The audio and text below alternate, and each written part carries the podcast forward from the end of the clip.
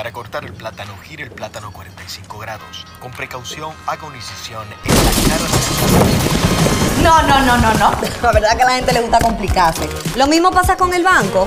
Mira, tú tienes cuchumil cajero, canales para ti 24-7, subagentes, hasta el colmado de enfrente. ¡Colmado! Una app que ni siquiera el internet te consume. Y aún así, hay gente que se da el viaje para el banco. Oye, no hay que complicarse, que los canales Banreservas están ahí para ti, cuando quieras. No te compliques y utiliza los canales Banreservas, tu banco fuera del banco. Banreservas, el banco de todos los dominicanos. Palabras de David Ortiz, Salón de la Fama del Béisbol. Tuve unos padres muy responsables que me dieron la oportunidad, me exigieron que estudie, me alejaban de los vicios, me alejaban de los malos coros. Tienen que tener cuenta con quién ustedes se codean. Ahí es que está el peligro, muchachos. Hay mucha gente en las redes diciendo que yo me estoy buscando mi par de pesos, el estudio no es importante porque yo estudiaba y no me buscaba nada. No se lleven de eso. Ya yo no juego pelota. ¿Ustedes saben de qué yo vivo? De mi educación, de lo que mis padres querían que yo fuera. Estudien, que en algún momento su oportunidad llegará. De vuelta al barrio, un programa especial del Ministerio de Interior y Policía.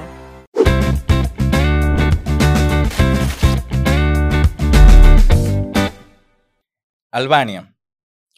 Yo creo que empe- empecemos a hablar por tu grupo de teatro, Tirapiedra Teatro. Lo primero, ¿por qué ese nombre de Tirapiedra? ¿A quién le surgió ese nombre? O sea, ¿y quiénes forman parte de- de- del grupo y cuáles producciones han hecho como grupo ya eh, establecido de Tirapiedra Teatro? El nombre se le ocurrió a Francisco Alberto. Ujú. Tirapiedra significa, viene como de una analogía de, de la huelga, de la UAS. Chamaquito que, que no le importa nada, que vamos allá por lo que queremos. Entonces, tira, tirapiedra. El No tiene que ver, na- no hay ninguno que de Asua, No, porque tú sabes que dicen que los asuanos tiran piedra. pero iba por ahí la cosa. Entonces, ya después como que conceptualizando más nosotros mismos, dándole como que el verdadero significado a eso, porque empezó así, de que como un relajo en la escuela, uno en primer año, vamos a crear un grupo que se llame Tira Piedra, de que por la gente del agua. Entonces, es como que uno hace el arte que a uno le da la gana de hacer y lleva el mensaje que a uno le dé Le la nazca. gana de, de, de llevar, que te nazca, decirlo y olvídate de lo tabú y romper con todos esos esquemas y que el que lo está viendo sienta que fue una pedra que le dieron. Claro. Como que, wow, o sea, ¿qué es lo que me están diciendo? Estos muchachos. Claro. Entonces, la primera producción que nosotros hicimos, Pero, ya tú mencionaste todo lo, lo que, par- lo que están en Tirapiedra. lo- todos sea, los miembros, Francisco. Marcos Grullón, Madison Díaz y yo. Ok. Entonces, la primera producción que hicimos fue Romeo y Julieta, La Garata Romeo y Julieta, que fue... Que fue hace poco, Sí, fue como hace unos meses. cuatro o cinco meses. Ajá. Fue en febrero. Entonces, a La Garata Romeo y Julieta fue inspirada en el clásico de William Shakespeare, pero en aquí en de ser dos familias que tenían un conflicto, estábamos como trabajando en los tiempos de, de los 2000 que estaba el apogeo de la banda, los Kill, los Trinitarios, los Puñetas, y todos los tigres se mataban y que por la mujer, y que este es mi reina, y que si yo qué, que si usted mete mi bloque. Entonces, cuando yo leo esta obra, porque yo fui la que tuve la idea creativa, a mí como que se me abre, yo estoy en una clase de Claudio, y estamos desmontando, y yo dije, wow, pero esto es una idea, yo no voy a hacer esto por una clase, yo voy a seguir trabajando esto en la clase para mí, y después yo lo voy a tirar afuera. Entonces ahí se me ocurre como que en vez de los muchachos pelear, que trabajemos batalla de gallo, eh, como las, las batallas así de Red Bull, que en vez de morir si se maten, llevar y comenzar, la, vamos a hacer... valga ba- la promo. Ya tú sabes, Red. Bull. No, no importa, yo relajando, tú puedes decir lo que tú quieras, cualquier marca, no importa. Tú me dijiste que le diera para allá. Dale para allá, dale para allá. Entonces ahí le metimos música original escrita por Paul Crack. Paul Crab eh, es dominicano. Sí, Ok. Y él también participó. sí, En- en- él en- en hizo la obra. uno de los personajes. Ajá, aparte de hacer la música. Sí. Entonces le dimos para allá esa idea y fue muy interesante porque eh, el hermano de Julieta representaba como la familia de Julieta, pero era su hermanastro. Ok. Entonces él también le tenía como que cierto odio, un conflicto a Julieta porque ya no era hermana de su misma madre y también él se crió en un ambiente muy hostil, que su padre era un hueledor, que vendía droga y imagínate qué educación le podía dar este chamaquito, o sea, era la misma, la misma educación que recibió y mucha violencia. Entonces a Julieta la querían vender con un capo italiano, su papá. Pero al final el papá terminó en la cárcel y el que se quedó encargándose de Julieta fue el hermano, pero él creció con ese odio con su hermana, porque todo era como que para ella y ella era la niña linda para cuidarla para ese capo. Claro. Entonces, Julieta se enamora de Romeo, que es uno de los chamaquitos del barrio, que es como que un chin más pudiente, pero le gusta el malandreo también. Le gusta la calle. Y a la 42. Y, entonces él también tiene su corillo, tiene su bandita, que lleva ese conflicto con Tío Barlo. Entonces, ¿qué pasa? Desde antes de él meterse en amores con Julieta, él le quita una mujer a Tío Barlo. Ya tú puedes saber cómo se ponían esos tigres antes. Entonces ahí el conflicto entre ellos dos fue creciendo. Entonces, aparte después que ahora yo descubro que tú estás con mi hermana, entonces ahí se desarrolla que ellos van a hacer un party, que yo me voy a tirar en el party, y que para quitarte a ti del medio, porque tú quieres vender de que a Julieta, y yo no voy a aceptar eso, y yo de la nada vengo y me enamoro de que de esta chamaquita, y que sí, que yo me la voy a llevar, y que yo estoy para ella, entonces por ahí se fue. ¿Todo eso te surge o fue, o fue caminándose eh, eh, durante la clase de, en, en la ENAD, ¿verdad? En la clase de dirección, segundo año. O sea, tú lo, lo, lo, lo ¿Lo pensaste en ese momento y esto que tú me estás contando fue eh, reformulado ya después con los años? Porque tú hace mucho que terminaste la, la, ENAD. Tú sabes que yo siempre lo he dicho y, muchas veces se lo menciono a mis estudiantes, que hay historias universales muy viejas que siguen siendo contemporáneas, aunque se hayan escrito en 1500 y pico, en 1600, 1900. Y uno de esos casos es la, la historia de Romeo y Julieta. O sea, dos familias que no quieren que sus hijos estén juntos. Eso puede estar en cualquier ambiente, en cualquier, en cualquier ambiente. Y yo incluso le, le, menciono a mis estudiantes, mira, yo tengo una idea que quiero hacer, concretizar de hace mucho, de, de una versión de Romeo y Julieta de tal forma. Y hasta el sol de hoy no lo he concretizado. Hace 10 años que estoy con eso en la cabeza, pero no me he sentado a hacerlo. Pero son, son de esas historias y Romeo y Julieta es de esas obras, o esas historias, mejor dicho, donde tú la puedes hacer donde sea, con quien sea. Claro, partiendo de la historia de Romeo y Julieta, que escribió William Shakespeare. O sea, y hay que respetar eso, como que, bueno, exacto, la zapata, pero hay que respetarlo, ¿sabes? Y es bueno que siempre que se mencione que fue como inspirado en esta historia. Entonces ahí yo esquematizo como que una parte y le digo a Alberto la idea que tengo. Alberto también apoyó muchísimo la idea, así se fue haciendo más grande. Entonces después nos damos cuenta como que nosotros no estamos preparados todavía para escribir una obra así, tan grande y de construir de que a Shakespeare. Con lo que porque yo te dije nada más como que una partecita. Nosotros, como que cada personaje de Shakespeare, nosotros lo traímos como que para acá. Aquí en vez de, de ser la mamá y, ¿cómo le decía en ese tiempo? La plebeya, que siempre tenían las, las hijas de estos hombres que tenían dinero, tenían... Que tenían hijos bastardos. No, no, no, era una plebeya. Como su nana, su plebeya, la que le asistía, y estaba la mamá. Aquí entonces, en vez de ser, eh, de ser esos dos personajes, eran dos amigas. Okay. Las dos mejores amigas. Una, un chin como más malita, la conflictiva, y la otra de que la que siempre te cae atrás, la que te dice que sí. Entonces, eh, yo involucro a Alberto en esto. Eh, ahí volamos mala idea. Entonces buscamos a Isen. Ahí fue que todo explotó. Y nosotros le pasamos a él todos los datos que nosotros teníamos, quizá como queríamos que fueran las escenas, que le faltaba, eh, todas las cosas que nosotros habíamos recopilado y ahí él le dio para allá al texto. Ok. ¿Cómo, ¿Cómo surge el hecho que en, en, esa obra de meter el, el estilo de musical que ustedes le pusieron? ¿Fue por el hecho de, bueno, estamos eh, tratando un tema de, eh, en un barrio y bueno, que se escucha más en los barrios, este tipo de música? ¿O fue más porque, bueno, vamos, vamos a meter esto porque en los 2000, como tú me mencionas que fue en los 2000, eh, explotó mucho la vaina del reggaetón, el rap y eso. O sea, o no sé si fue una mezcla de ambas cosas.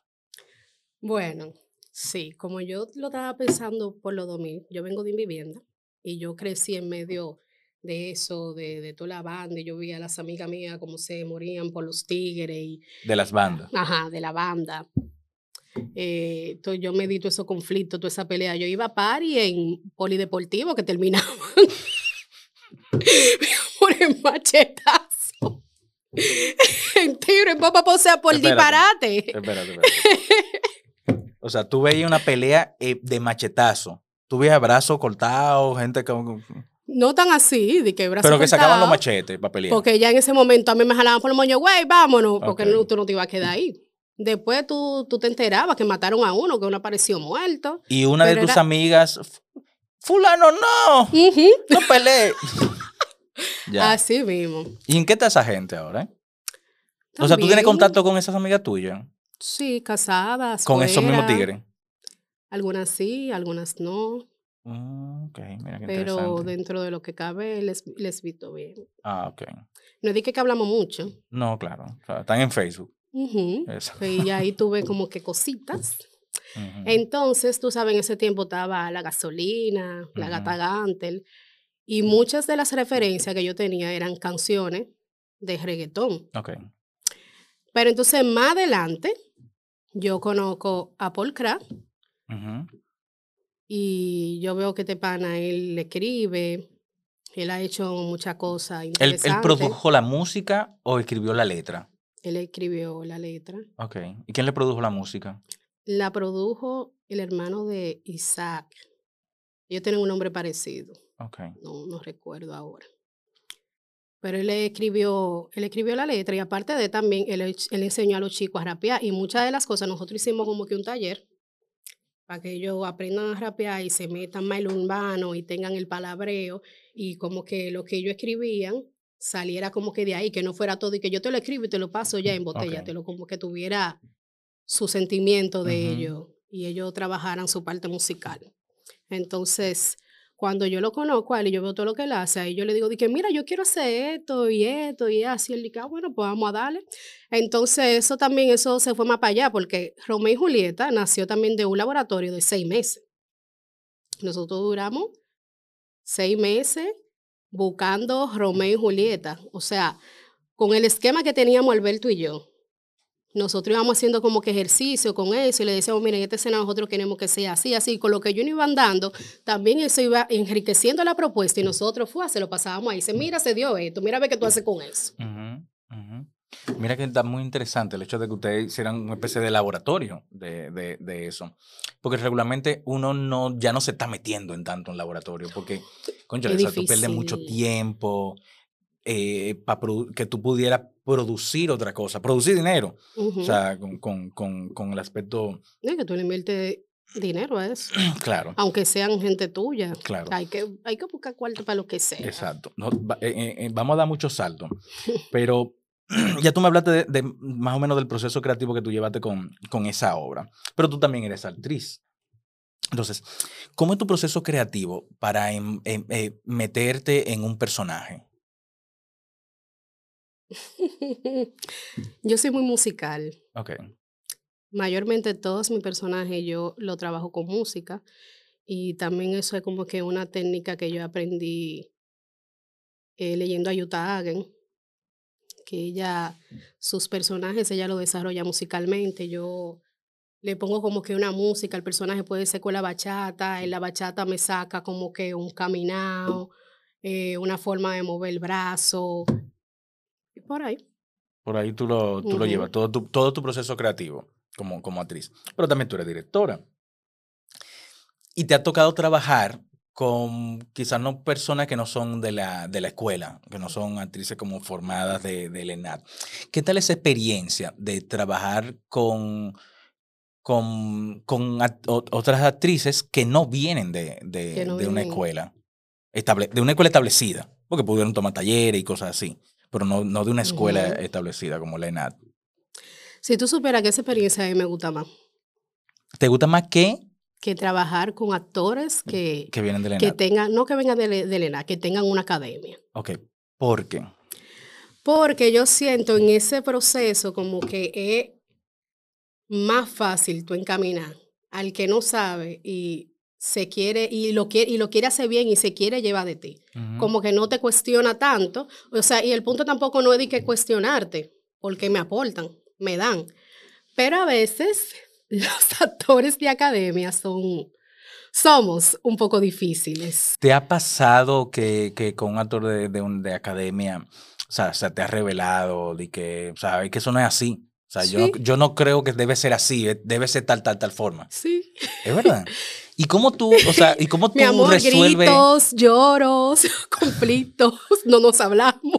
O sea, dejan el trabajo y, o sea, no No, no, no, el trabajo no se deja, pero dentro del trabajo se nota como que un ki. Ya. Y ¿Un yo, qué? como que un ki, como que Un- hay, como, hay como que una fricción. Ah. Porque el actor de academia, los actores de academia, me incluyo, tenemos el ego, mi amor, porque somos lo que más sabemos. Ya. Entonces yo digo como que cada quien trabaja de una forma diferente.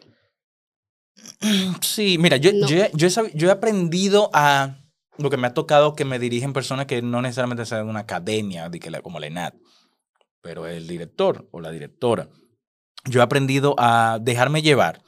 O sea, ella o él es el director, la directora, y bueno, esa es su, su creatividad y lo que quiere. O sea, yo solo soy un intérprete que estoy trabajando aquí. Si yo fuera el director, yo lo hiciera diferente, pero no me corresponde porque yo no soy director en esa obra. Yo solo soy un actor que fue contratado para ejecutar un personaje en determinado tiempo. Claro. Entonces, yo dejo que haga eh, lo que quiera él o ella como directora con, con- conmigo, con, con el personaje. Yo puedo proponer, pero tampoco le voy a refutar y que es que eso no es así, fulano. Eso no debe ser así. No, porque también va a ser un conflicto si tú estás trabajando con más personas, entonces se puede atrasar. Ujú. Entonces yo trato de como que, no es que, no me gustan los conflictos. Yo trato de no... A mí tampoco. Bueno, pero, pero hay. Yo trato como que ve- vamos a buscar la forma, vamos a hablar, cómo lo podemos resolver. Y suelto, yo, o sea, yo sé que lo, me ha pasado que yo digo, bueno, esta cosa no es así, déjame yo seguir lo que lo que él o ella está diciendo, y yo en el camino lo voy arreglando disimuladamente. Y estamos, ella está bien o él está bien y yo estoy tranquilo. Y así lo voy haciendo, pero no de decirle de antemano de que, que me diga, mira esto y esto y esto. Yo, pero que es así. Por esto y esto y esto y esto. Sí me ha pasado a mí una vez, me, me pasó como director, eh, con otra persona que sí es de una academia, pero no del ENAD. Bueno, varias veces. Y yo he tenido que decirle, mira, estoy así por esto. O sea, dar una clase. De estoy así por esto y esto y esto y esto y esto y esto y esto. Y debe ser así por esto y esto y esto y esto y esto. Si tú no lo ves así, tú montas la de obra que tú quieras después. Claro. Entonces, punto. Si tú no quieres, bueno, pues bye. Es que eso es muy importante, dejarse llevar. Y más que dejarse llevar es jugar. Con cada director nuevo tú vas a jugar y aprender Claro, algo diferente. claro. Entonces, cada quien tiene como que su técnica, su técnica que, que viene quizás de, de otros maestros, Más para allá, Stanislavski, Yuta Hagen, Barba, pero tú no haces de que las cosas, o sea, yo creo, o sea, tu arte, tú no lo vas a hacer de que igual que ellos lo hacen, tú vas a coger como que de cada uno y eso tú lo vas a transformar Ujú. de acuerdo a cómo tú te quieras expresar.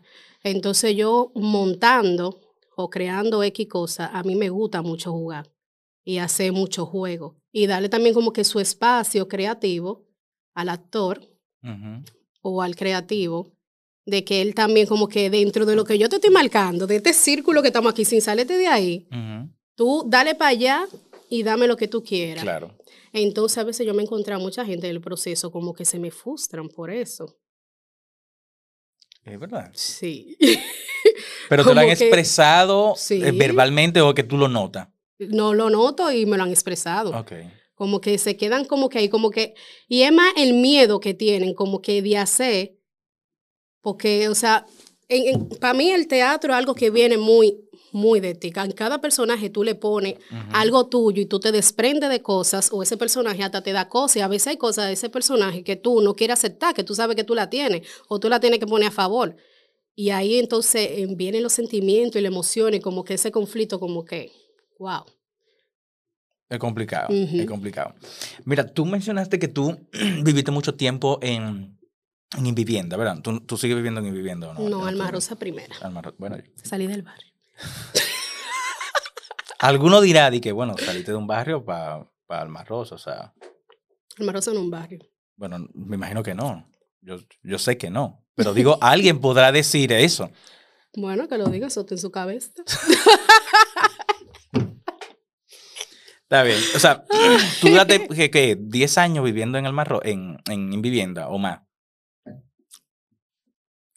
Yo me mudé en mi vivienda como a los siete o seis años.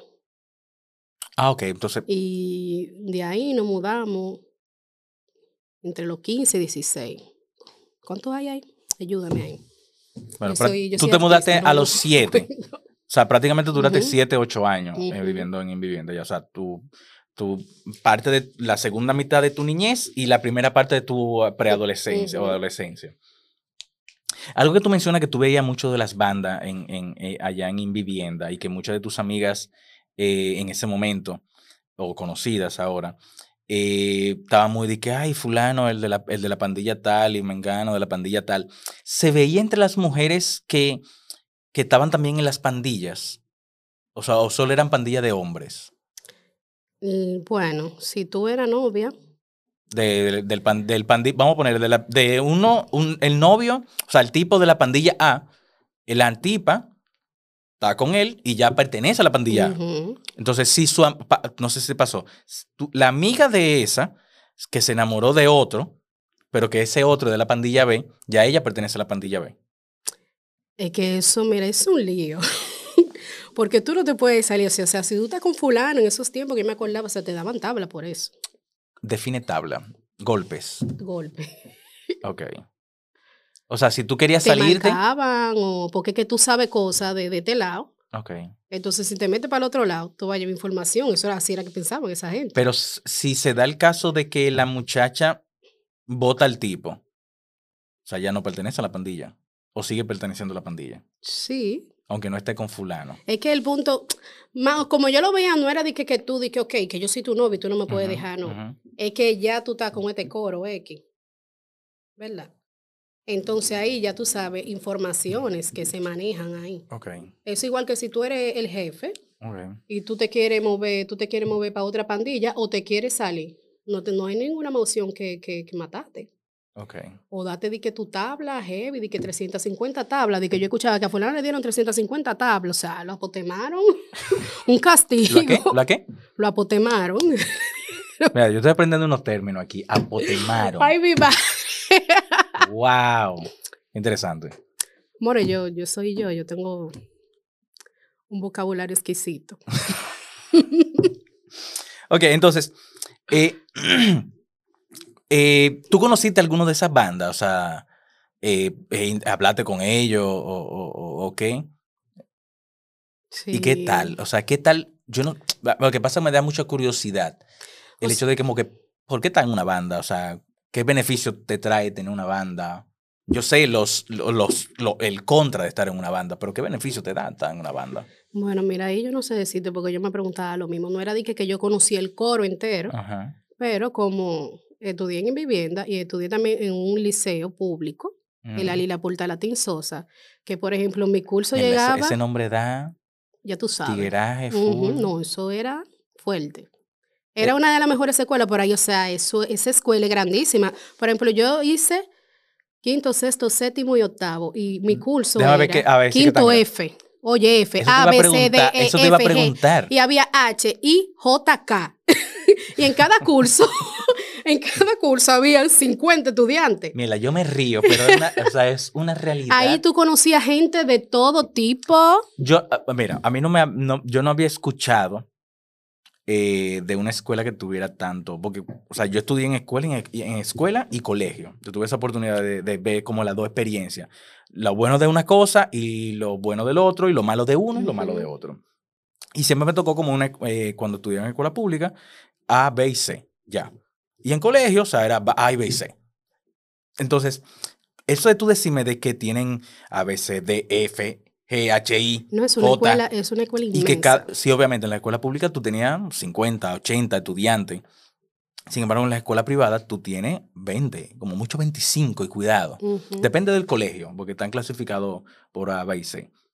Eh, pero eso que tú mencionas, de que es muy grande y que cada curso tenía 50 estudiantes, o sea, eh, o sea, lamentablemente es una realidad donde el docente que está impartiendo la clase no da abasto y no todo el mundo va a aprender.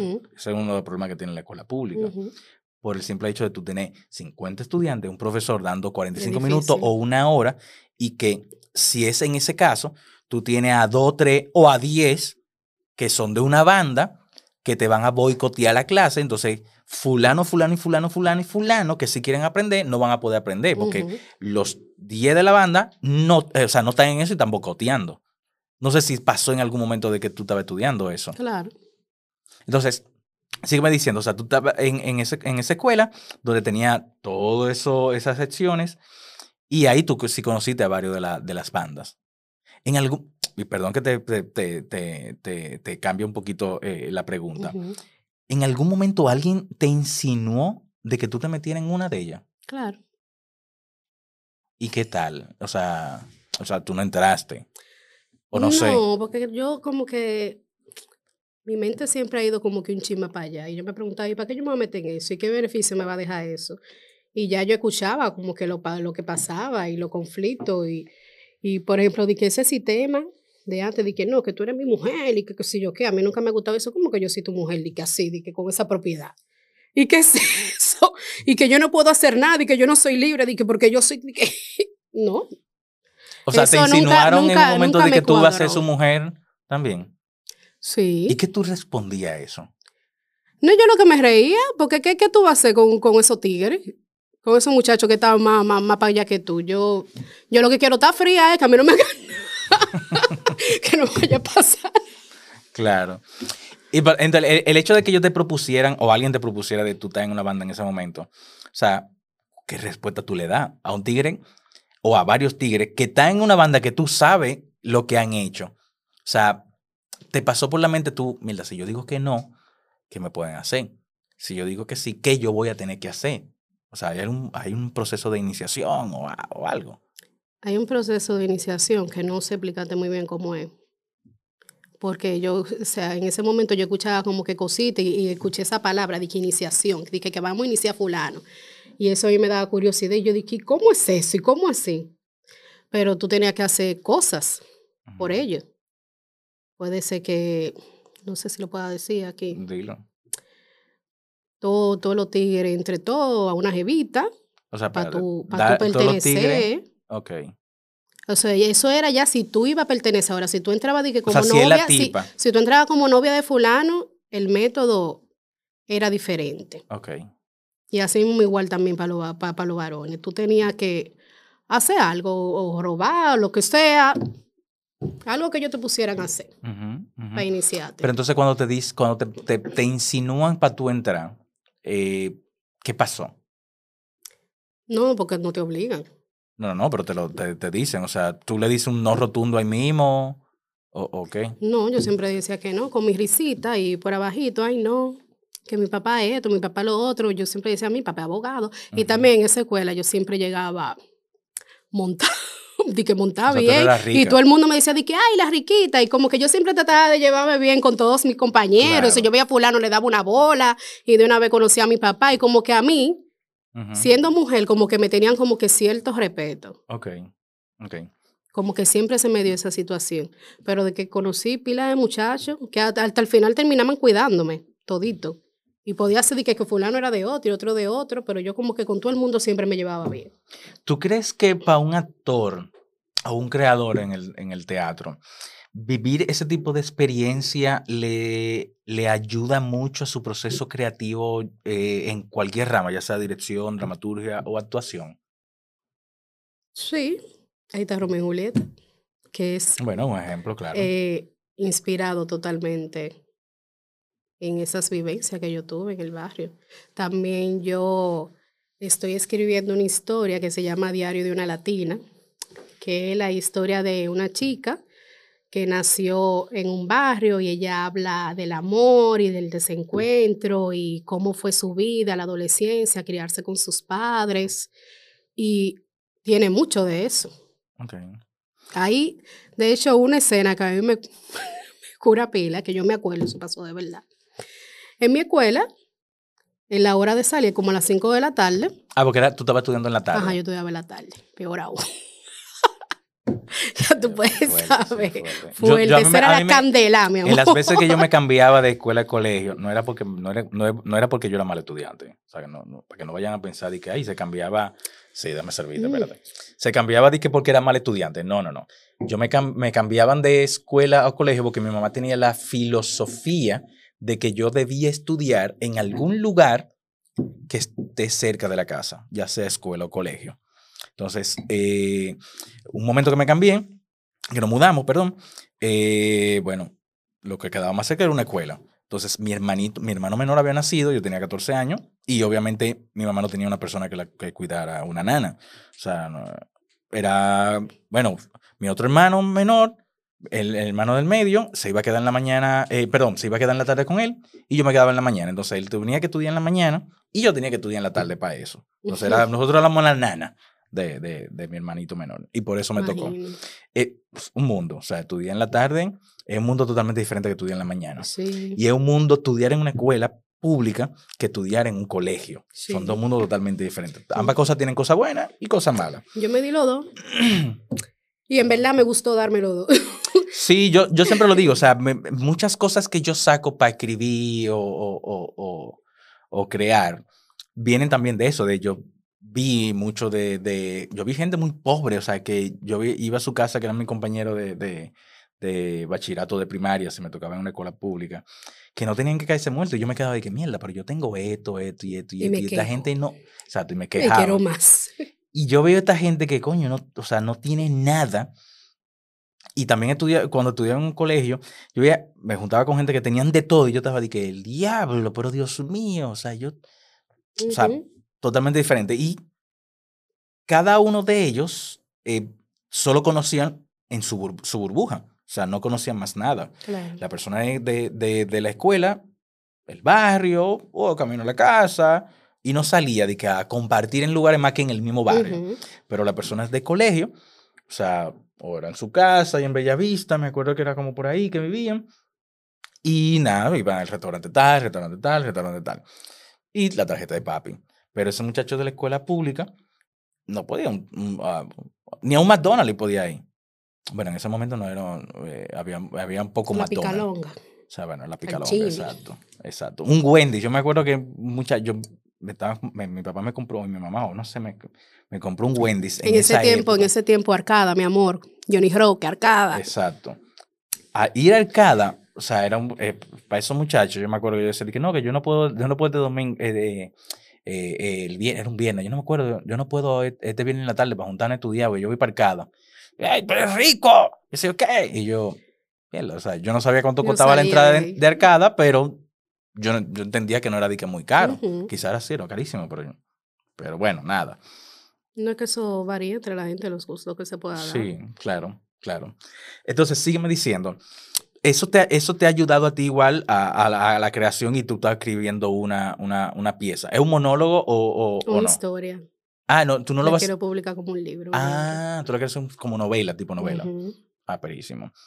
Siguiendo con eso de, de, de escribir, tú has escrito eh, eh, obras, piezas cortas de manera colaborativa Con Ismael. con Ismael Almonte, Mi duplo. Tu duplo. Ahora una vaina azul, porque el hombre que más nombre se cambia en ese Instagram, gracias, no te lo mando a decir con nadie. Y no sigue a nadie, yo no entiendo. No. Él sigue, o sea, un año sigue a alguien, un, un grupo, papá, y se cambia. Y tú dices, sigo a una gente. Ajá. Y tú dices, concho, pero. Pero bueno, cada quien con su tema. ¿Cómo el, el, el- el- punto de la creación creati- eh, colectiva de manera en, eh, en la dramaturgia, cómo coincidir de manera creativa y que el con- y, lo- y los conflictos, porque cada cabeza es un mundo totalmente diferente, Totalmente. que lleguen a, al mismo, eh, al mismo punto. Porque tú quizás tengas una idea de una cosa, pero la otra persona tenga una idea de otra cosa. O sea, ¿cómo, cómo poder unir eh, eh, esas dos ideas con un mismo objetivo? O sea, desde tu punto de vista y tu experiencia trabajando la, la, la dramaturgia de manera colectiva. Tú sabes como que pensando en eso, porque Ismael y yo hemos hecho muchas cosas muy duras. No lo digo porque sea yo, ha sido dura. Especifica qué cosas duras tú has hecho con Ismael, por favor. O el Club de las Divorciadas, Ah, que se finalizó recientemente. Juntos pero no revueltos. Eh, hubo otra que él hizo con Candy, ¿cómo era que se llamaba? Que era un espectáculo. Víctimas y tóxicos. Entonces, te estaba diciendo que Ismael y yo como que antes de nosotros de que bregar algo de trabajo artísticamente, nosotros hemos hecho mucho coro, mucho. Hemos trabajado en varios proyectos sin ser cabeza, que, o sea, no hemos conocido de que artísticamente y sabemos de que lo que para lo que da el uno al otro. Y como que yo, en las propuestas que él me trae, yo siempre como que he confiado ciegamente en él. Y también lo que el feedback que yo le doy para atrás, el que hasta sin embargo, él me debe parte de su título. le digo yo a sea, tú me tienes que poner ahí. De su título que, eh, eh, que él se graduó recientemente. Relajando, es o relajo. sea, tú le hiciste la relajo. tesis. No, no, no, no. Ismael. No, relajando. O sea, me refiero a que yo le he ayudado a él en Lo muchas puedes decir. No creo que tu podcast lo vaya a ver la universidad de Ne- Nebrija. ¿Cómo es la universidad? Nebrija. Nebrija. No creo que esta gente, esta gente lo vaya a ver. Entonces, tú lo ayudaste, bueno, tú lo ayudaste con... No, tú con- sabes, en tarea y cosas, y como que cuando tú tienes un compañero así, que él también te involucra en lo que está haciendo, porque aparte de lo que él me decía, de que loca, mira, me pusieron Tú a eras su hacer... chat GPT. Ajá, me pusieron a hacer esto en la mañana, gracias, de madrugada, porque no duerme. Eh, me pusieron a hacer, me pusieron a hacer esto, tengo este trabajo, mira, la profesora quiere esto y esto y lo otro. Yo le decía a él como que cosas para atrás y también aparte yo aprendía de eso.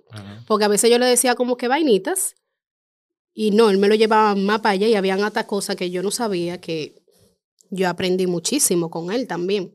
Entonces como que me sentía como que estudiábamos juntos porque de verdad hacíamos mucha tarea juntos. Full. Entonces, eh, nuestro proceso creativo también siempre ha sido como que un juego. Nosotros nos ponemos de qué hora, de que vamos a escribir. Ok, yo tengo un referente, vamos a ver una película. ¿Qué tú piensas de esta película? Mira, ¿qué podemos sacar de esta película? ¿Qué podemos sacar de esta entrevista? ¿Cómo lo podemos transformar? Vamos a hacer esto, vamos a hacer lo otro. ¿Tú crees que... Entonces, para que no se me vaya la idea, que también pasa mucho, tú sabes como que a veces cuando tú tienes otra persona que te está dando feedback, como que mayormente como que nunca le gusta algo, o como que sí le gusta, o como que tiene otra idea y no la sabe desarrollar. Y aquí no, entre, entre nosotros dos no, o sea, si tú tienes algo y estamos de que rodando de que mucho en la marea y tenemos de que una semana y ya hay que salir, pues ya, eso si eso es, eso es lo que hay, vamos a trabajar con eso Claro. y a eso le vamos dando forma. Pero hay que tener como que una idea clara siempre. No podemos estar rodando mucho. Es lo mismo, ni estar poniéndole tanta azúcar a la miel. Ujú, ujú. ¿Tú crees que el hecho de que se lleven muy bien ha influenciado a que el proceso creativo de ambos en la- de manera colectiva, valga la redundancia, fluya? Sí, también ha habido conflictos, pero son conflictos como que uno se escucha porque también nosotros hemos tenido desacuerdos. Ujú. Pero ahí es que tú tienes que pensar como que, conchale, el ego. Tengo, tengo que bajarle, no. Si no es, si no es por ahí, no. Sí, yo creo que, yo creo, obviamente, el ego para un artista es bueno, pero hasta un nivel. Yo siempre lo, lo- y se lo digo a mis estudiantes, ustedes pueden tener todo el ego que tú te quieras, pero tiene que llegar a un punto de que ese ego no te destruya y no destruya tus posibilidades de seguir trabajando con demás Claro. personas. O sea, que tú llevarlo a tal punto donde, o sea, tú tienes que hacerte un proceso de, de autorreflexión de, de- y determinar, o sea, mi ego está a este punto porque yo hice esto, me gané este premio, no sé qué, no sé cuánto, no sé cuánto, no sé cuánto. Pero va a venir otra gente que quizá no se ganó los premios y sabe un millón de cosas más que tú y te va a destruir tu teoría, así de fácil. Y no necesita un premio. Entonces, ese proceso de tu autorreflexión, de autoconocerte, de, ok, esto es lo que yo sé, esto es lo que yo tengo, no, no malinterpretar que ego, bajar el ego es, ay, es muy humilde. No, porque el ego es bueno también, el ego tiene su cosita. No, no, no, yo estoy diciendo que el ego, o sea, el ego es bueno, pero hay que llevarlo a todo un punto. Y no, no malinterpretar de que tú bajar, o sea, bajar el ego no es ser humilde. Humilde es otra cosa. Es tú entender de que tu ego no te no destruya tu carrera. Claro. A eso, a eso que me refiero.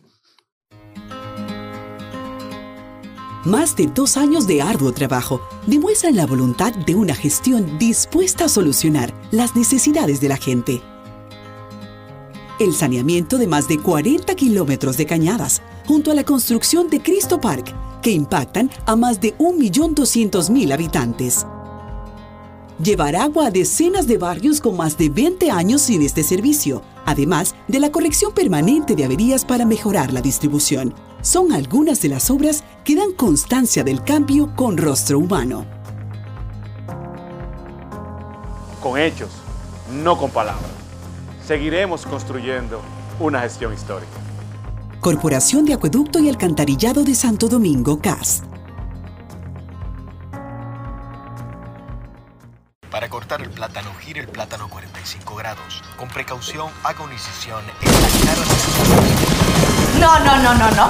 La verdad que a la gente le gusta complicarse. Lo mismo pasa con el banco. Mira, tú tienes Cuchumil Cajero, canales para ti 24-7, subagentes, hasta el colmado de enfrente. ¡Colmado! Una app que ni siquiera el internet te consume. Y aún así, hay gente que se da el viaje para el banco. Oye, no hay que complicarse, que los canales Banreservas están ahí para ti cuando quiera. No te compliques y utiliza los canales Banreservas, tu banco fuera del banco. Banreservas, el banco de todos los dominicanos. Entonces, otra cosa, igual, como te dije hace un ratito, o sea, vamos a dar mucho, mucho salto. En tus años como, como teatrista, como actriz, como directora, como, como dramaturga, ¿Tú has sentido en algún momento alguna discriminación en sentido general? La verdad o la mentira. No, siempre la verdad. Siempre la verdad, te gusta la verdad, te encanta la verdad. ¿eh? Siempre la verdad. No sé si ese sentimiento es lo más parecido a discriminación, pero no sé si llamarlo como que discriminación. Pero he sentido como algo parecido, sí dentro de mis compañeros. O sea, me explico.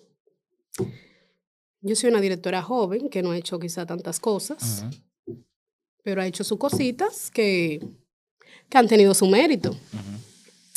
Entonces, como que cuando tú trabajas con gente de tu misma edad, o quizá hasta con gente como tú, o gente más para allá. Perdón. Dije quizás, quizás. Cuando tú dices gente como tú. Gente de tu generación, de tu generación, gente como tú, de tu generación. se puede malinterpretar de que gente como tú. más para allá. Ahorita dice que, mira, Iván él discrimina. vamos a aclararlo, ¿eh? no, tú me vas a tener que ayudar ahí si el sentimiento de discriminación. Ok. Porque me dijiste en general. Como que tú sientes como que no te respetan igual a quizá como te vayan a respetar a ti. Pero tú crees que por tú crees que por el hecho de que tú tengas poca experiencia o por el hecho de ser mujer. Porque también mm. es otra cosa. Poca experiencia. ¿Tú crees que por poca experiencia? Que me ah. la tengo muchísima, ¿eh? Soy Leo, perdón. He adquirido muchas. Yo lo que digo, o sea, yo lo que, o sea, no sé, yo no estuve en, en ese lugar, si, eh, lo que te haya pasado, para yo saber si fue por, por poca experiencia o por ser mujer. Yo te lo digo porque yo sé que muchas compañeras eh, le ha pasado cosas de discriminación, ya sea por su color de piel, por su estatus. Pero yo creo que eso pasa en el cine. No, en el teatro, igual pasa. Igual el teatro bueno, sí, yo he tenido compañeras que la han discriminado en el teatro. ¿Y tú has sentido en algún momento acoso? No. En ningún momento. Genial, y qué bueno. Qué bueno, porque igual paso. Sí, O quizás yo lo he pasado tan desapercibido que... O quizá tú has acosado. No. No. Ah, qué bueno. Pero pasa, pasa mucho el acoso. Sí, sí, sí. Pero es que también yo me tomo todo a relajo. Yo, Quizás sea por eso, Yo porque me- como... No, igual yo, yo muchas cosas me las tomo a porque relajo. también hay gente que son muy sentimentales y se van, Sí. ay, y qué sé yo qué. Y la verdad, loca, si a ti no te gustó algo, muévalo de ahí o déjeselo claro, porque también yo soy muy directa. Entonces, yo dentro de, Ujú. de ser y que directa y decirte algo golpeado, te puedo echar tu San Antonio lo que sea, y después me río, jajaja, y tú también entonces te lo tomas chiste, y después tú me dices que con esta loca no se puede. Yo igual como me lo tomo mucho a relajo, sí, sí, sí, sí, yo he pasado por, por, por momentos de, mira, me está acosando. Pero no lo digo, yo, ay, chévere, en relajo, va, va, va, somos compañeros, somos amigos, pero, güey, güey, güey".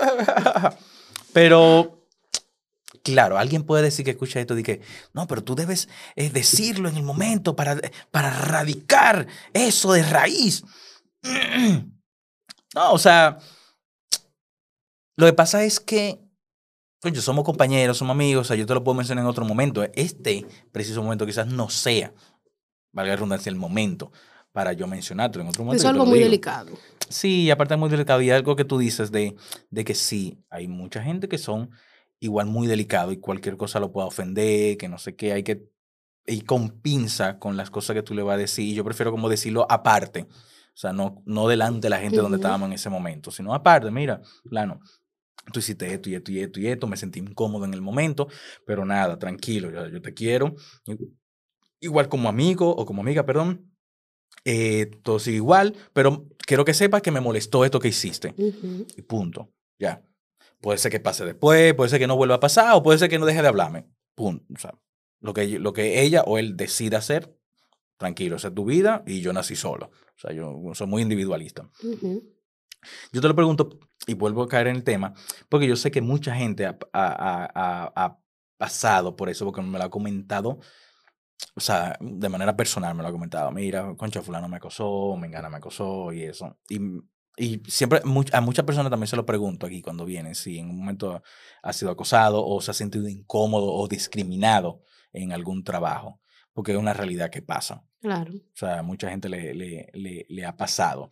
Y a veces, se lo pregunto más a las mujeres, por el hecho de que lamentablemente hay muy pocas directoras en el teatro, mujeres, y hay muy pocas dramaturgas, a diferencia de, de los hombres, de que muchos son directores, muchos, son, muchos escriben, o sea, tú puedes mencionar quizás cinco dramaturgas, o sea, o, o- o- o ocho directoras, pero entonces tú puedes mencionar 20 directores, eh, 20 dramaturgos. Ujú. Entonces, la, la- se ha establecido que la mujer eh, es más actriz que directora, dramaturga o técnica. A mí no, mi amor, a mí me encanta ser Dios.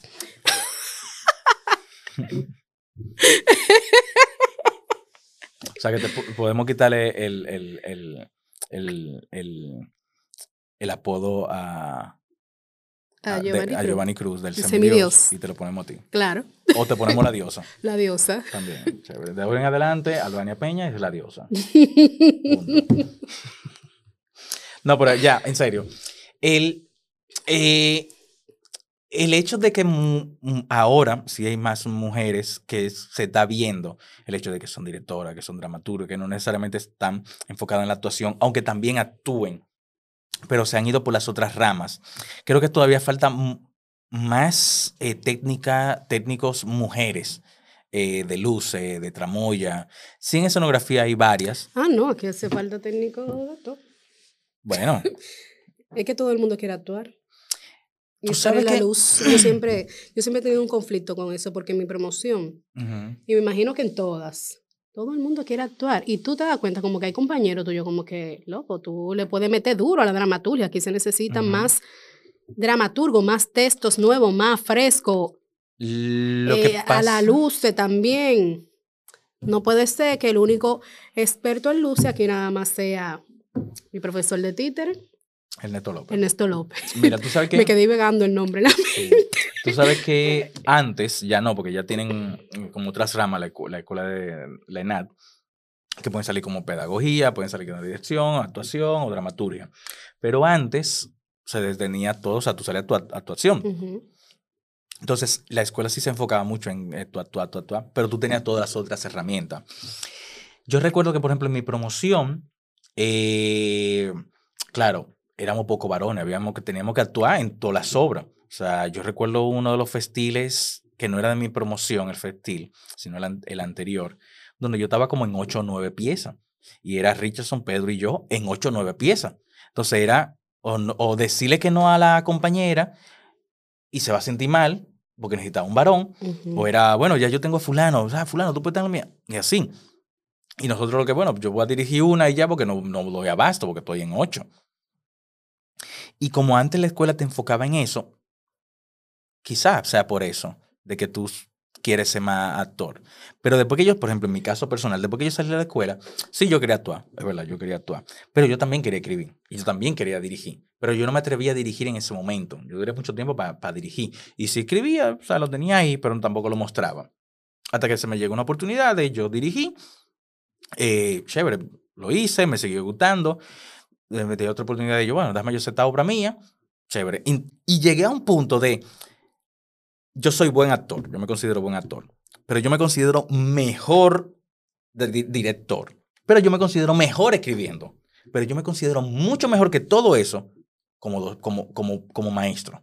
Guau, mira, estamos parecidos tú y yo. Yo, me, considero, mucho más de, de, de como actor, di- drama- director, dramaturgo, a- a- a- a docente. Obviamente, no es que yo voy a dejar de actuar, pero he, de- he- he disminuido, eh, o sea, no tengo tanta esa sed como lo puede tener una otra persona de quiero actuar, quiero actuar. quiero-". No, si se da, se dio. Si no, yo estoy dirigiendo, yo estoy escribiendo. Estoy creando. yo estoy, exacto, yo estoy Estoy creando. siendo yo estoy Dios, o sea, yo estoy creando. Yo no lo, el universo. Bueno, yo no quiero llamarle como Dios. Lo No, que Dios es- sabe a lo que yo me refiero. Dios sabe, Dios sabe, Dios, Dios es mío. Dios sabe, ¿no? No me ¿tú crees- castiga. ¿Tú crees en Dios? Claro Ah, que qué sí. bueno. Pero es que tú estás creando algo de la nada, o sea, tú estás siendo creador de espérate, no- algo. no es que a na- esa no es que sale de la que me nada, refiero. Pero no es que sale de Pero la nada, sale de algo.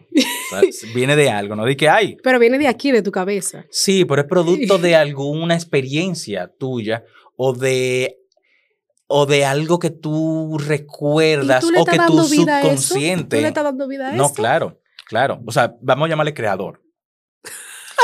Pero como yo hago tantas cosas, no solamente con el teatro, por eso también es que yo digo, conchale, aparte de que tengo muy poco tiempo, Ujú. yo no puedo tener tanta sed actuando porque, des- o sea, yo salí en el 2008 de la escuela de teatro y para el 2012, 2013, yo dije, mierda, lo que yo estoy haciendo con dirección no me está produciendo económicamente lo que estoy haciendo como actuación. Lo que yo puedo producir como dramaturgo no me está produciendo lo mismo que como actor. Como lo que yo estoy produciendo económicamente como productor no me está dando lo mismo como actor. Entonces yo dije, no, es que espérate. O sea, a mí me gusta actuar, pero no que, voy a- no que quiero actuar en todo. Porque esas cinco cosas no llegan ni a la mitad de esto que yo estoy produciendo mío. Claro. Entonces, por eso yo lo, lo he- lo he mantenido. Y como yo soy una persona que me aburro, me aburro muy rápido y tengo que estar mucho, con mucha vaina. O sea, yo fácilmente tengo de que un fin de semana sin hacer nada y ya yo, me estoy, yo, yo estoy aburrido. Yo digo, mira, no, espérate, tengo que buscar algo. Y como tengo muchas ramas siempre en el área artística, por eso, y llevo, llevo a colación lo, lo que dije anteriormente de yo soy, yo soy buen actor, pero yo me considero mejor director y así sucesivamente. Ojo, no menciono lo de productor. No menciono lo de productor, porque yo no me considero un, gran productor, porque yo no produzco siempre. Si yo puedo dirigir, yo tengo la herramienta para dirigir, no, quizás no tenga todas las herramientas como para producir como lo tiene, que sea Juancito, o lo tiene otra gente. Pero como yo entendí desde el 2013 que yo necesito X cantidad de dinero para el estilo de vida que yo llevo, no me puedo quedar como actor, mm, mm. lamentablemente. ¿Qué fue? ¿Qué fue? No, que no, more. Bueno, es eso. Respeto a, a- a cualquier persona que tenga esa sed de- y genial. O sea, yo la tuve cuando estaba estudiando, después que salí, esa sed, iba a casting y toda la vaina. bla, bla, bla. Y hay, o sea, actualmente, actualmente yo tengo un punto que, por ejemplo, mi agente eh, me dice, mira que hay un casting que sí o qué, me, dijo, lo- me dice hace, hace como varias semanas, me dice, mira, me escribieron de un casting, que te escribieron a ti, que tú no has respondido. Si yo tuviera esa sed, yo de una vez, papá, que sé qué. Pero como no tengo esa sed, porque no no tengo esa necesidad, Ujú. eh, no me falta ese dinero, por poner así, no me, no me hace falta. O sea, si llega genial, yo lo guardo o lo invierto por otra vaina. Pero no me hace falta en el momento y por eso no tengo esa sed de, ay, vamos a hacerlo. Y yo duré una semana y al final no mandé el video, no, se me olvidó a ese punto. Pero sí otra persona que tenga esa sed lo va a hacer. No es mi caso, pero sí lo va a hacer. Y lo respeto y, le, y, y- y todo el que quiera hacerlo lo puede hacer y lo, Claro. lo sigue haciendo. O sea, es bueno eso. Pero no me, no me, actualmente ya no, no me, no me, ¿cuál es la palabra? No, No me, nace, no, no es que no me nace, no me, no te llena. exacto, no me llena. No me llena. Me está llenando otras cosas. Por ejemplo, el podcast me llena, eh, la eh, vaina de inversión me está llenando mucho. eh, y ¿En qué seguir te creando. invirtiendo?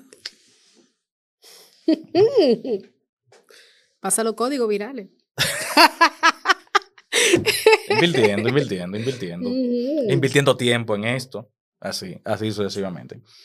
Pero eh, es lo que te digo, o sea, todo el mundo va a llegar a ese punto.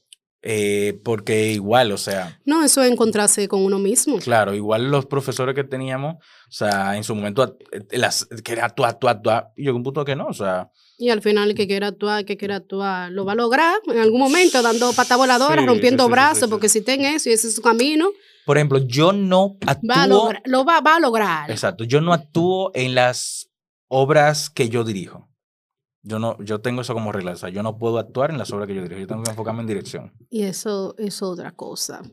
Como que para mí se me hace, como que me choca la actuación. Si tú no, no tienes de que tu grupo X, o si tú no eres de que el más, que más, el más actor, de que, que jala gente, de que, que puede de que mover un público y todo el mundo te quiere en tu obra, Ujú. No te van a llamar de que así por así, more, no te quedes esperando. Lo que pasa es Ponte a crear tu cosa. Entonces, también eso, por eso me llamó mucho más la dirección Lo que pasa es y la pedagogía. Sí, Porque tú sabes, en la escuela tú dura, me encontraba yo como que chicle. Hace entonces de que una especialización de, de, de- de actuación, cuando yo llevo tres años dando actuación. Lo que tú no aprendiste en tres años, tú lo vas a aprender en seis meses. Era lo que yo me decía. Entonces, yo mejor voy a coger otra cosa que yo me pueda especializar más y aprender más en lo profundo. Tú estudiaste que otra yo, cosa pedagogía. de- Ah, en la universidad tú No, pedagogía. en la universidad yo estudio Derecho. Tú estudias Derecho. Estoy terminando la carrera de Derecho. Muy bien. Sí, me voy a especializar en Derecho de Autor. Ah, perísimo. Aquí se necesita mucho. eso. Sí, sí, sí. Yo tengo una, una conocida que trabaja mucho eso de derecho de autor en, en la onda. Precisamente. Muy chulo. Mira, yo eh, con eso que tú mencionas de que es eh, de que lo que tú eh, no estudiaste entre eh, lo que tú puedes estudiar en tres años, tú lo puedes estudiar en seis meses. Depende de lo que sea. Eso lo pienso yo, no se lo No, quiero no, meter a nadie. O sea, yo, yo, yo te lo digo porque yo doy- soy docente como desde que tengo 18 años. Porque me gusta, o sea, me apasiona eh, dar clase, me relaja mucho dar clase. Aunque hay momentos que uno también. coge Ah, no, pique. hay, hay, hay su momento. Claro. Depende. Eh, pero sí hay cosas que tú no vas a aprender de que en un año tal cual, o sea, toma su tiempo, porque cada, cada, cada, depende de la metodología que se utilice, depende del maestro, depende del programa que, que- Claro. que se use, y si va cambiando constantemente. Yo es estudié con el mejor. mi amor, con Claudio Rivera. ¿Tú qué? Que estudié con el mejor dando pedagogía, Claudio Rivera. Él te dio pedagogía. Sí, pedagogía teatral. ¿Y quién te dio dirección? Claudio. Ah, también. Tú sabes, él no me dio pedagogía. A mí, Claudio me dio dirección y teatro de calle. Eh, oh, no, mentira, creo que fue solo teatro de calle. Dirección fue Radame Polanco. Pero mira, ahora me acordé que tú me preguntaste ahorita que, que me gustaba más trabajar con actores de academia o actores que no tengan tanta academia. Por eso también me gusta como que un poco más trabajar con actores que no tengan tanta academia, porque yo siento como que mi método pedagógico o lo que sea que yo me invente pedagógicamente, Ujú. trabajándolo yo di que primero y después di que lo quiero di que poner con esta persona en marcha, yo sé que me cae más atrás que otra persona que tiene academia por eso, porque tiene esa sed de que quiere aprender y que lo quiere hacer bien y no se quiere tullir. Claro. ¿Tú me entiendes? Entonces como que así jugamos más. Pero mira, ahí- otra cosa que tú mencionaste es que de que tú, eh, por eso quieres dirigir más que actuar, porque no te van a llamar para varias cosas. Obviamente, no te van a llamar si no te ven. Eh, y, es una, y eso es verdad. O sea, hay mucha, hay mucha gente que, que, que me han dicho de que "Ah, yo quiero tal cosa, pero yo no te he visto actuando, entonces no sé. Entonces, por eso mismo, si tú no creas tus posibilidades, o sea, tú actuando desde que tú sales de la escuela, Aunque, por ejemplo, yo hice una temporada en microteatro donde yo dije, mira, yo quiero trabajar con personas con las que yo nunca he trabajado. Y, por ejemplo, había una, había un monólogo donde sí, ya yo la había visto actuando, pero no había trabajado con ella. Había otra escena, habían otra escena donde eran dos personajes, que una era de, una era de Lenat y otro chico sí había hecho mucha cosa de teatro, pero venía de teatro trípode pero no he trabajado con ellos. Y había otra obra donde hay eh, dos de las chicas, esas dos chicas, yo nunca la había visto en algo, pero la puse. O sea, sí conocía una, eh, pero nunca la había visto actuando. Y me di esa libertad. Y dije, ah, chévere, déjame verlo. Pero eso fue algo que yo quise hacer en el momento. Eh, pero yo regularmente, o sea, sí yo he dado oportunidad de, no le llamo, yo no sé si llama oportunidad, sino como que, bueno, vamos a, vamos a ver qué tal. A personas que yo no he visto actuando. A veces sorprenden, a veces como que, mielquina, o sea, ¿cómo, cómo le digo que... ¿Cómo, cómo, qué- ¿cómo me echo para atrás? no, no es como, hecho- cómo me, me echo para atrás, sino como... ¿De qué otra manera yo le digo lo que, lo, cómo hacerlo sin decirle, mira, eh, a esto, así, así, así? Bueno, amor, mira, yo me he encontrado gente en el camino que no. Y eso no, le falta lo primordial, el talento. Sí. ¿Tú crees que, que es mejor, eh, o sea, El que, talento y la disciplina. ajá, que el talento o tú ser disciplinado para llegar Es, al objetivo? es un alma de doble filo. ¿Por qué? Porque que si tú no tienes nada, nada, nada, nada, nada, nada, nada, nada, nada, no, o sea, cero de talento, pero te gusta Ujú. actuar, es un poco difícil, porque es que por lo menos tú debes tener, para mí, tú debes tener un 30% de talento. Pero yo Pa- creo si que... tú tienes como que alguien que te lleve en el camino y te guíe, explotate eso. Pero yo creo que, o sea, todo el mundo puede tener tiene talento.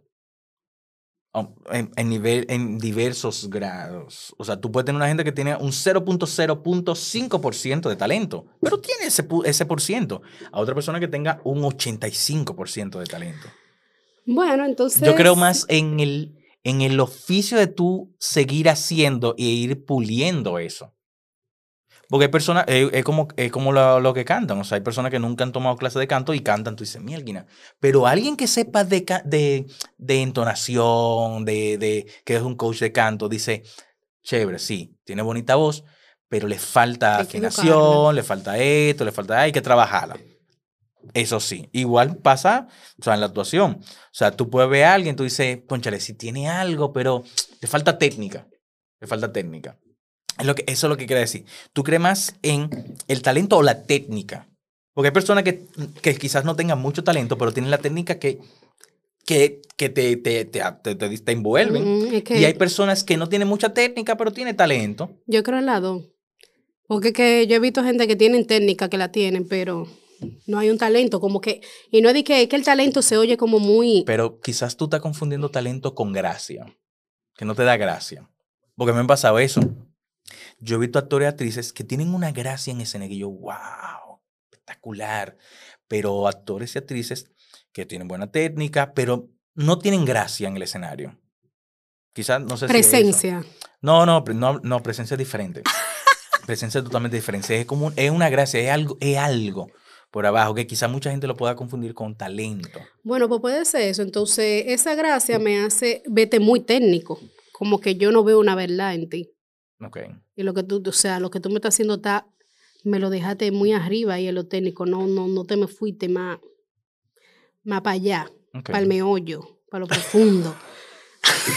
para el meollo. Estamos- estamos Otra llegando nueva. Otra nueva. Apunta el Balmeollo. vocabulario. Pa'l Es para el meollo. No, o sea, yo lo había escuchado. Yo lo había escuchado. Estamos casi llegando a, a- al, al final, Albania. No. ¿Qué tú querías? ¿Amanecer aquí? No podemos, mi amor. ¿Hay, graba- ¿Hay otra grabación en el estudio? O sea, no podemos. O sea, esto, esto cuesta dinero. Yo pensaba que íbamos a fluir aquí, o sea, échame más. ya yo estoy, ya yo estoy prendida. Dios mío. Iván me dijo, señores, que yo podía ser yo. Yo no sé. Sí, ese- Yo- esa es la- esa es la y, yo, idea. y yo soy, a mí, me, a mí me pone nerviosa la cámara. Bueno, ya vemos tan nerviosa que tú te, No, porque el vino ayuda, señores. te desinhibe, te desinhibe. Ajá. Tú eres de la persona que dice que el alcohol desinhibe y vaina. De que, ay, sí, que sí, ok. Tú sabes, hablando de eso, tú sabes que yo estaba hablando. Espérate, que ahora me acordé.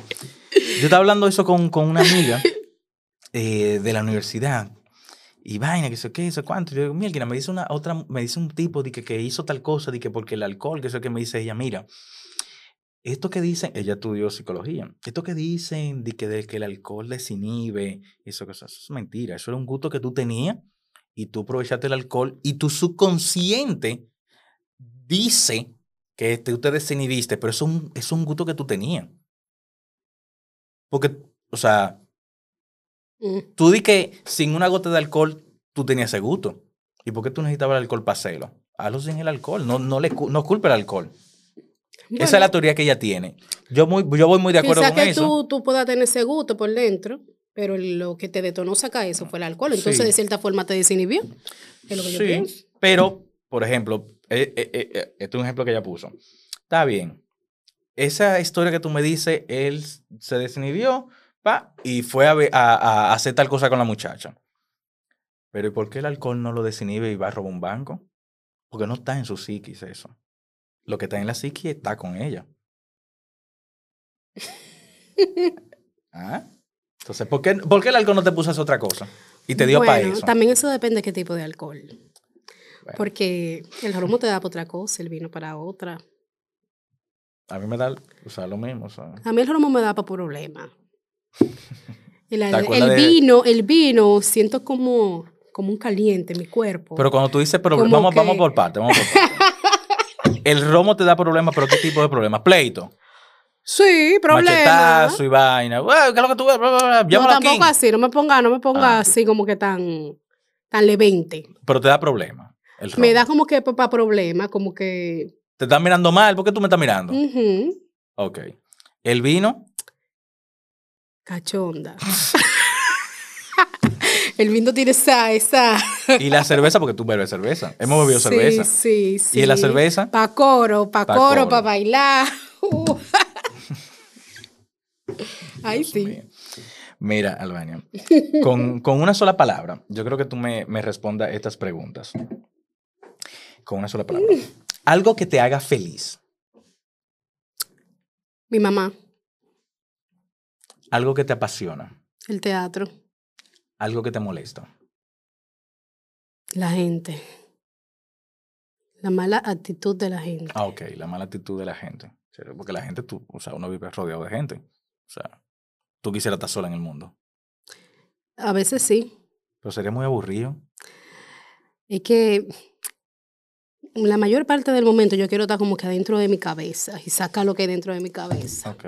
Entonces los ruidos, la ciudad, a veces yo quisiera como que irme para un monte, mira. Pero vete, no tú, escuchar tú coges nada. una guagua, un Airbnb y llega un fin de semana. Claro, claro. Ya. El que sabe que lo que sabe que yo no me puedo dedicar ir así para nada, para un monte. ¿Qué te relaja? Crear. Crear, pero está con un coro de gente de que creando, de verdad, eso me relaja y que yo sea la líder.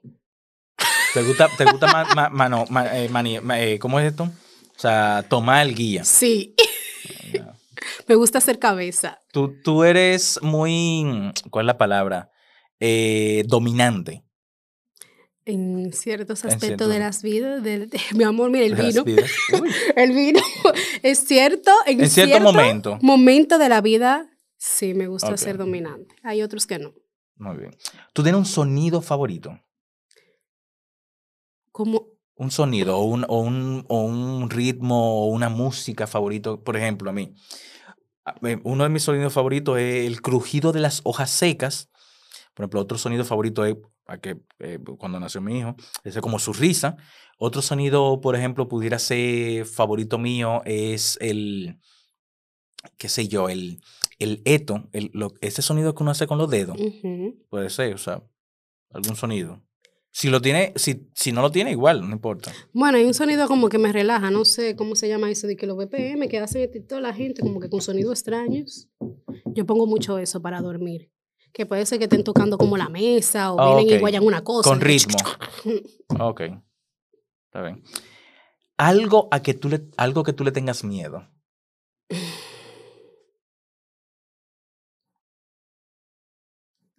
No sé si decir. Tú lo puedes decir. Ay, a no poder procrear cuando yo quiera. A no pro- poder procrear cuando tú quieras. Bueno, o sea, es una realidad de que la mujer biológicamente tiene como una, una etapa. No es como el hombre, que el hombre puede tener En hijos a los- 50, a los 60, están. a los 50, a los 60. O sea, Sí, yo he sí, conocido lo hombres de logran, 90, lo logran. 90 años. Hasta, exacto, oye, pero aún. Yo he, Entonces- llegado, yo he llegado a los 60, a los 70. He escuchado de que por ahí que sí. Y Sí. lo he visto que sí. Bueno, mi mamá tiene, o sea, mi mamá tiene una tía que es menor que ella. O sea, menor que ella. A ese punto. Pero sí, la mujer tiene como esa etapa Una etapa biológica. biológica que, o sea, después de los, es lo que se establece, pero como puedo después de los congelar mis 35. óvulos, ¿no? Sí, mucha gente lo hace. Mucha gente lo hace. Es un dinero, amor. Sí, mucha gente. mu- sí. Muchos médicos di- establecen como que después de los 35 es más complicado. Pero igual en Europa hay gente. Hay ¿Después de parejas- qué? Después de los 35, dicen. ¿De O los sea, 35? No me crea, es lo que yo he Ah, escuchado, no Yo escuché sé. que 25 y yo, bueno. No, no, no. Pero igual en Europa, por ejemplo, hay muchas parejas donde tienen 40 y tienen sus hijos. O sea, también el estilo de vida es diferente y eso. Y genéticamente también hay que ver. O sea, yo me acuerdo de un profesor de, de- de la universidad que él me hablaba, él hablaba mucho de genética. No tenía nada que ver con genética, pero él toda la clase hablaba de genética. Él decía que olvídense de enamorarse porque le gustó fulano, fulano por su físico. Busquen la genética. En la genética está todo. Habría que ver genéticamente, o sea, cómo es, eh, y ver. O sea, entiendo, entiendo ese miedo. Muchas mujeres también, también lo, lo, lo, lo sienten. Sí, a mí me gustaría una cosita chiquita así. Y te Cuando tú te preparas, mira. eh, Claro, es cuando, porque ahora, amores, ¿no? Yo no voy a traer un muchacho a pasar trabajo en el mundo. Never, no hagan eso, señores. Pero cuando tú dices pasar trabajo, ¿a qué tú te refieres con pasar trabajo? ¿A qué me refiero? Mira, tú sabes, aunque yo di que viví en un barrio, yo tuve una educación privilegiada, Ujú. tú sabes. A mí, desde chiquita, a mí me llevaban al teatro, me llevaban a arcada, me llevaban a muchísimas actividades que tenían que ver fuera del colegio, que fueran educativas, que yo veía otra cosa lo que se vivía ahí, que ningún quizá otro niño se podía dar eso. Eh, a mí me ponían en curso de lo que sea para yo distraerme, que en voleibol, que me llevaban para el olímpico, que también me apuntaban a una clase de teatro por ahí, que, que clase de música de guitarra, que mis otros compañeros del barrio quizá no podían darse esas cosas. Y como que era muy diferente la dinámica mía a yo vivía ahí, a ellos. ¿Tú me entiendes? Entonces la vida está muy difícil. Como que a mí ahora, a mí no me gustaría poner a mi hijo en una escuela pública. En la escuela pública ahora está mucho peor. O sea, le cortaron un brazo un carajito en estos días en una escuela pública, imagínate. Y eso, y eso, y eso es lo poco que quizás ha salido en televisión. Bueno, sí, que, mira. ha, que ha pasado. Entonces también el, el método de las escuelas públicas y los profesores que son un poco obsoletos. Sí. Habría que ver, porque yo sé que hay muchos profesores. Hay muchos que sí, que son jóvenes o que se... Eh, que pero están igual, en el En, camino. colegio también pasan muchas cosas. o sea, También, pero Lo que pasa es que no salen tanto a la luz como en la escuela pública. Pero si yo tengo un hijo, yo quisiera poner en una, en un buen colegio, Claro. que poder pagarle de que actividades extracurriculares fuera del colegio, que él se pueda desarrollar más y que elija lo que él quiera hacer, Claro, que viva en un ambiente bien. claro, yo te entiendo perfectamente. Yo, en- ahora que soy padre, bueno, hace un año. Ay, qué eh, lindo. Una cosa hermosa él tiene. sí, Igualito a mí. No, igualito a Susi. Bueno, tú eres el, de, ese, de ese 1% que, menciona, que dice eso. Una blasfemia, pero nada, se respeta.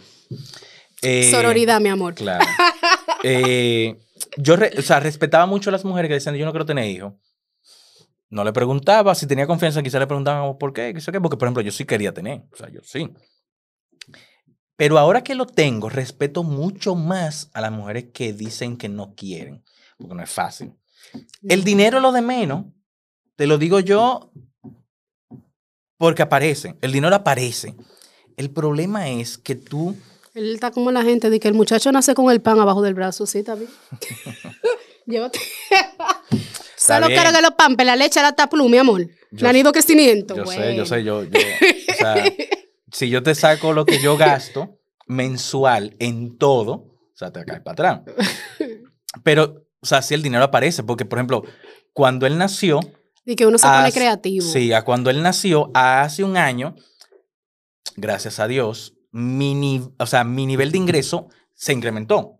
No es que, no es que, de que te- te- no, tampoco quiero decir de que usted tenga un niño para que su nivel de ingreso crezca, no. O sea, eso fue una, eso fue una ventaja que yo tuve, o sea, no. Espérense, relájate. O sea, por cosas que empezamos a hacer, incrementó. Pero cuando te digo que el dinero aparece, ok, o sea, pamper cuesta, la comida cuesta, gracias a Dios no se enfermó, como hay otros niños que sí, que yo he escuchado que se enferman. El punto es, es el tiempo. Claro. Porque o sea, tu vida cambia. Por ejemplo, yo gastaba, te voy a poner un ejemplo, mil dólares mensual en comprarme disparate. O sea, en comprarme ¿Qué disparate, para mí. compraba? ¿Qué sé yo? De que, ay, me falta una vaina para la cámara, me falta, qué sé yo, esto, juguetes, vaina así. O cocheta ropa, qué sé yo qué. Al punto de que yo, o sea, después que nació, yo pienso dos o tres veces, esto, yo, yo lo necesito. O sea, me, entre- me- entra la fiebre de, déjame yo buscarlo, pa, pa, pa. Oh. Déjame esperar una semana, a ver si de verdad yo lo necesito. Y yo tengo vaina en el carrito de Amazon que yo me quedo de que yo de verdad no lo necesito, pero déjamelo ahí por, por si acaso. Y estoy en un punto de, ok, si yo voy a gastar mil dólares mensual, el 80% de, es- de, de ese dinero es para cosas para el niño. Y ese 20% son vaina mía. Yo- Claro. yo esto no lo necesito y, lo, y, así, y así lo he mantenido. Por eso te digo que, que el dinero, o sea, sí es, es es muy importante, pero es más el tiempo. O sea, tú, uno deja de hacer muchas cosas.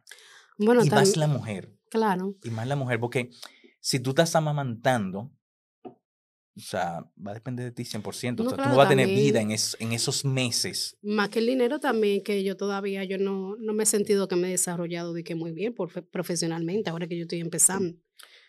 Ahora que yo estoy en el quinto escalón de 350 Sí, escalones. pero si yo, del yo creo que si uno se empieza a llevar eso, por ejemplo, yo no creo que yo he progresado al nivel que yo quisiera. Claro que sí.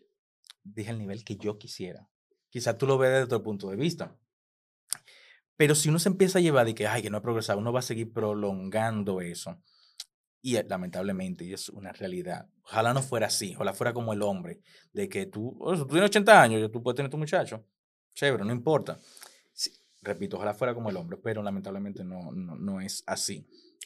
O se adopta, amores, si no. Sí, también. O sea, yo era pro, yo también soy pro de, ah, yo no puedo tener hijos, yo puedo adoptar. Punto. O sea, yo no, no Yo lo que problema. quiero darme el placer de criar a alguien. Es que tú puedes En criar Claro. adoptando, o sea. Por eso que te, te dije, te puse la opción de, de adoptar. Entonces, si no, Sí, si llegamos a la, la biológica, que, también. que no. Y tú sabes que es un punto importante, tú sabes que es un punto importante. O sea, si tú en algún momento decides tener un hijo biológicamente, o sea, si no adoptado, es muy importante con quién tú vayas a procrear, si en el caso de procrear.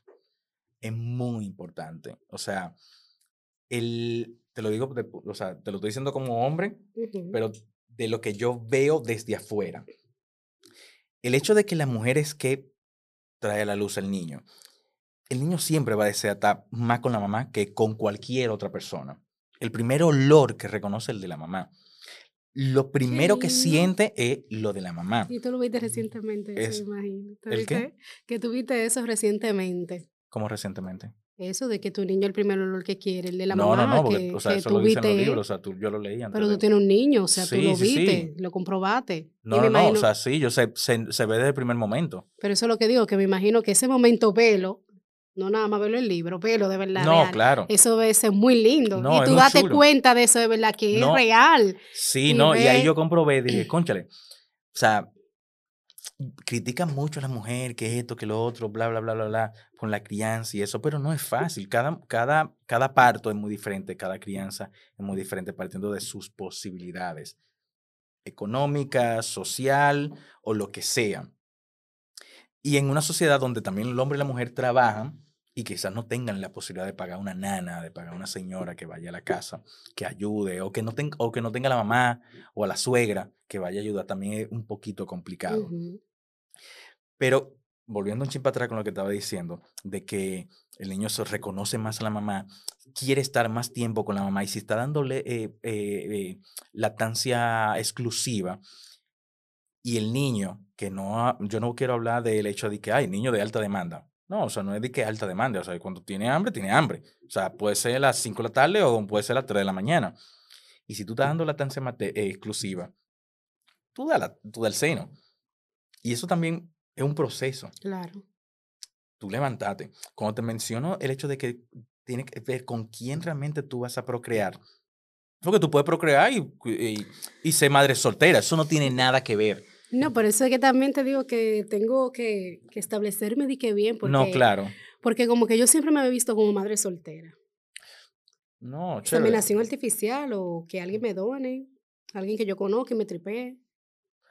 Porque que crear, de que tener de que el lazo de una pareja en estos tiempos es difícil. Sí, pero no es imposible. Y sí. no, no imposible, pero tú sabes como que para las mujeres, su primer amor y como que el amor que tú buscas es el parecido al de tu papá. Sí, eso es lo que de tu dicen. padre. Eso es lo que dicen.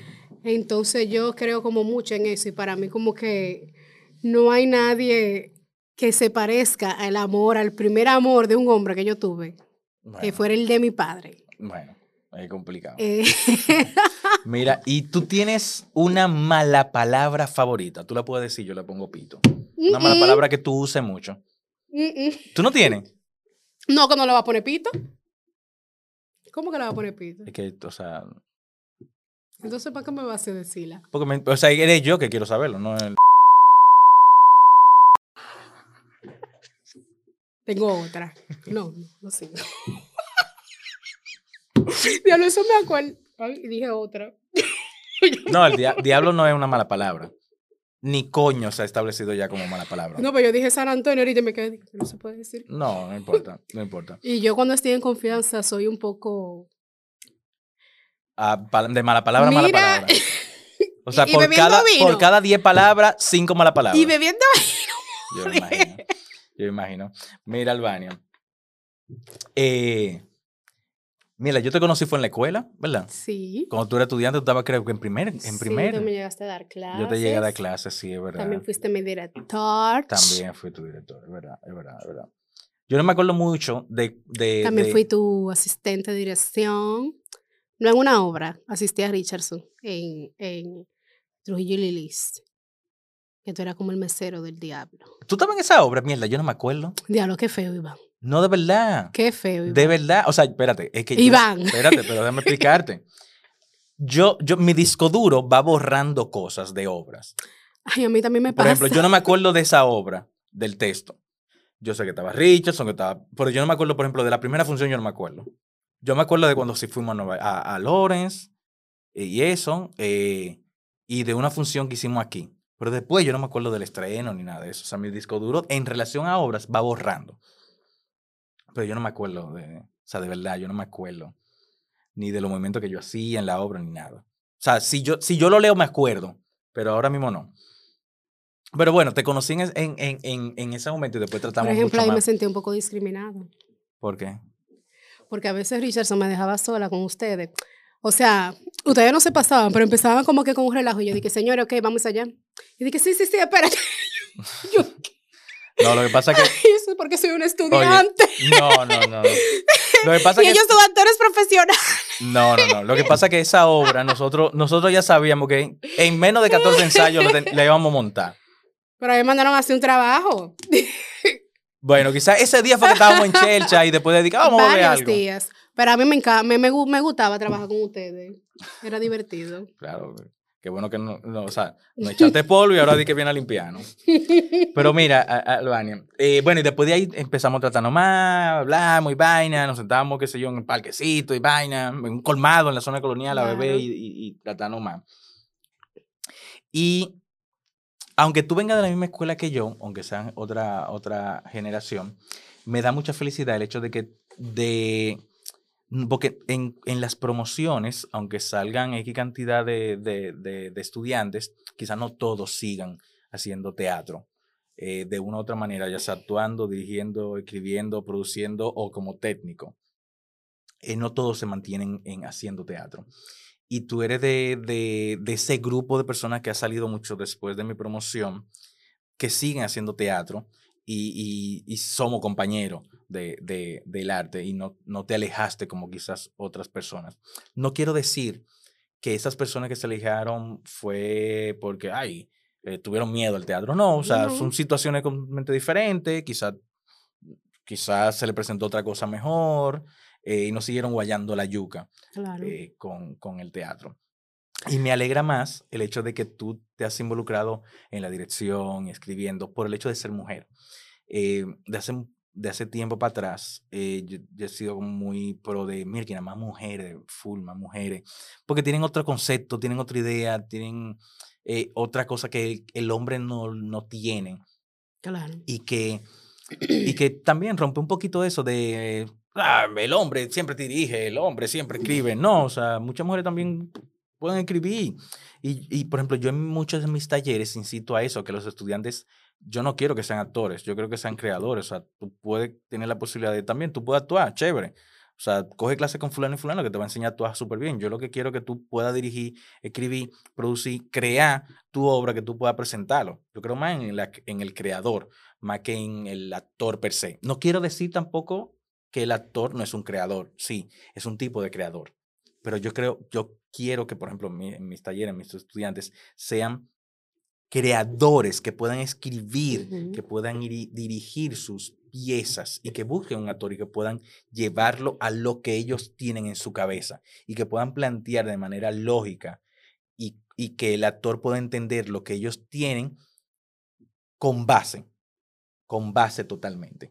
Bien, entonces me alegra mucho el hecho de que tú sigas eh, eh, caminando, que tú sigas eh, llevando el arte y te admiro, te respeto mucho tu trabajo eh, y me alegra mucho de que tú hayas aceptado la invitación de estar en este podcast de Verduguísimo. Estaba loca por estar aquí. ¿Es verdad? Me encantan las luces y las cámaras que me pongan nerviosa. Ah, qué bueno, qué bueno, sí, porque bueno. esta hora he sido el centro de atención. Me encanta ser el centro de atención también. Tengo, eso es parte del ego. Y del, del signo zodiacal. Ajá, Ah. Leo. Exacto. Entonces, Albania, de verdad, muchísimas gracias por, por estar aquí. A usted que se quedó aquí, eh, compártalo, etiquete Albania en, en, en todas las plataformas, en las redes sociales. Síganos en Patreon. Eh, Patreon.com slash verduguísimo para que vea la improvisación de Verduga de Albania Peña. O sea que muchísimas gracias.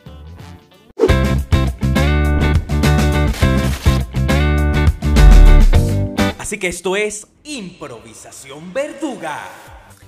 Hola, mi amor. Aquí tengo la cosita que a ti te gusta, que te fascina, que te pone a volar, que te pone como una mariposita y te aplaude, mi amor. Mira lo que te tengo aquí.